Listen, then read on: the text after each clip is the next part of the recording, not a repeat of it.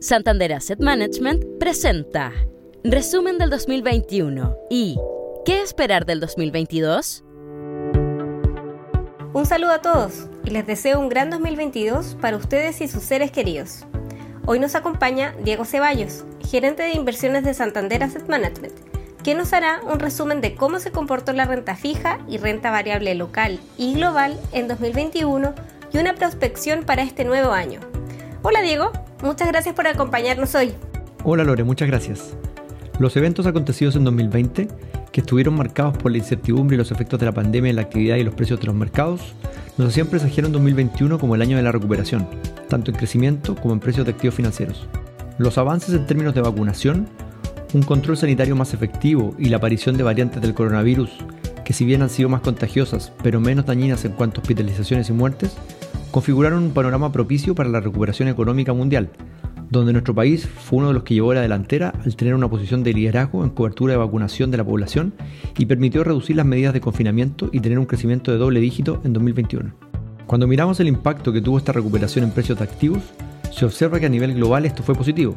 en especial para los activos de riesgo como las acciones. Por ejemplo, el índice MSCI World, indicador de referencia para las acciones del mundo, tuvo un rendimiento por sobre el 20% expresado en dólares y por sobre un 40% en el retorno expresado en pesos chilenos. Y con respecto a los activos locales, ¿cómo se vieron afectados en 2021? Los activos locales durante 2021, a pesar de un crecimiento récord del país y una situación sanitaria muy favorable en términos relativos al resto del planeta, tuvieron un desempeño muy negativo. En activos de riesgo, la bolsa chilena no estuvo en línea con los mercados globales y mostró un rendimiento plano en el año, mientras que los activos de renta fija, considerados como conservadores, tuvieron su peor rendimiento en los últimos 20 años, con los bonos en rentabilidades negativas nunca antes observadas y a las cuales los inversionistas de este tipo de instrumentos no están acostumbrados. El comportamiento dispar de los activos locales frente al resto del mundo se debe, a nuestro juicio, a que durante 2021 surgieron una serie de riesgos idiosincráticos los que en su mayoría terminaron materializándose e impactando negativamente a los instrumentos financieros del mercado de capitales local. ¿Cuáles fueron las principales razones que causaron este mal desempeño en el mercado local? Dentro de los riesgos que te comentaba, podemos mencionar a los retiros desde los fondos de pensiones, la irrupción de la inflación que ha sorprendido al alza y al nutrido calendario de elecciones que tuvimos, los que no han despejado las dudas del mercado, todo lo cual se estaría manifestando en la prima por riesgo de Chile. Hasta el momento, se han presentado iniciativas legislativas por cuatro retiros de fondos de pensiones, algunas de las cuales no solo consideraron a los dineros en las cuentas obligatorias de las AFPs, sino que también a las rentas vitalicias entregadas por compañías de seguros.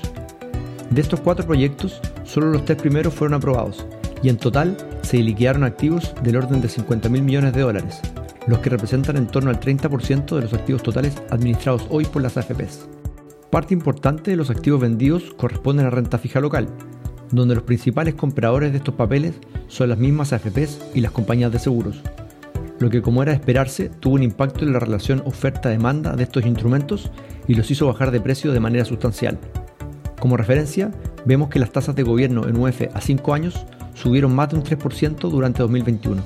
y como sabemos, un alza de tasas tiene un impacto negativo en el retorno de un bono.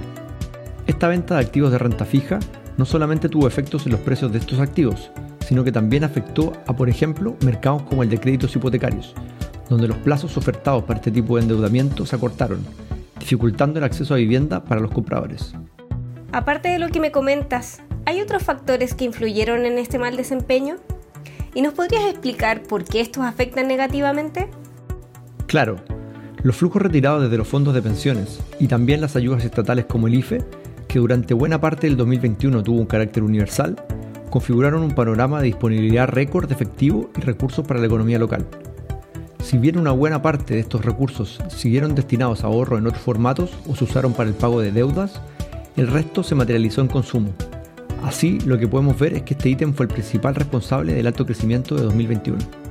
Este dinamismo en el consumo, junto a presiones inflacionarias internacionales, han tenido efectos indeseados en el sobrecalentamiento de la economía y en aumentos de precios por sobre la meta del 3% del Banco Central,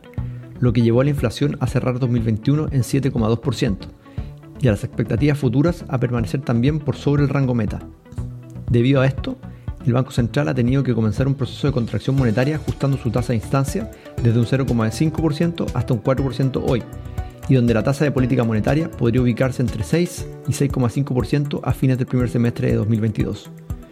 Este movimiento de la tasa rectora se ha sumado al de la venta de bonos locales a propósito de los retiros, amplificando el efecto negativo sobre las tasas locales y llevándolas a ser uno de los mercados de renta fija con peor rendimiento a nivel mundial en 2021.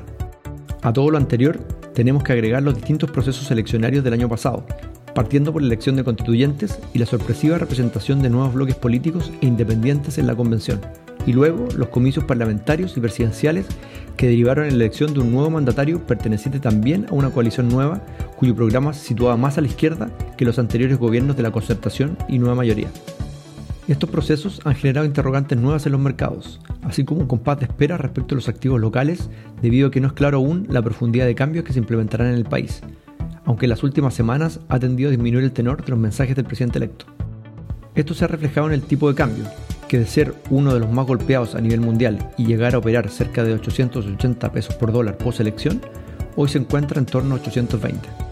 Entiendo. Y para este nuevo año 2022, ¿qué proyecciones tienes?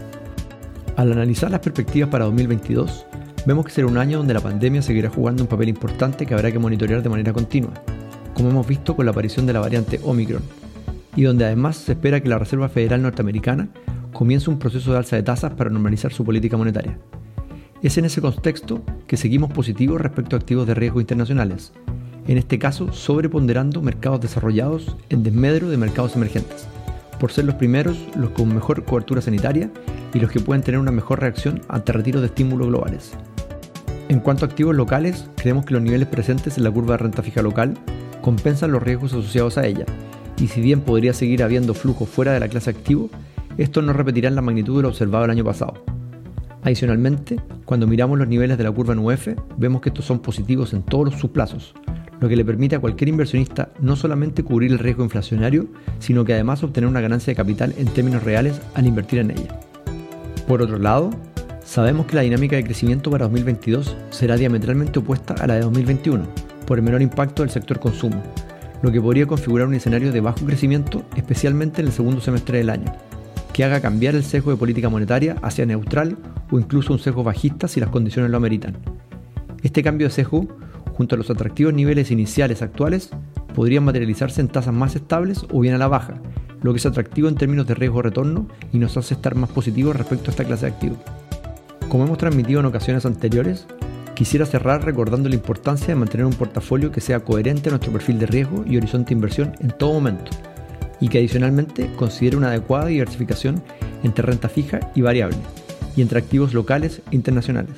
lo que nos permitirá transitar de manera eficiente ante los movimientos que nos pueda deparar los mercados.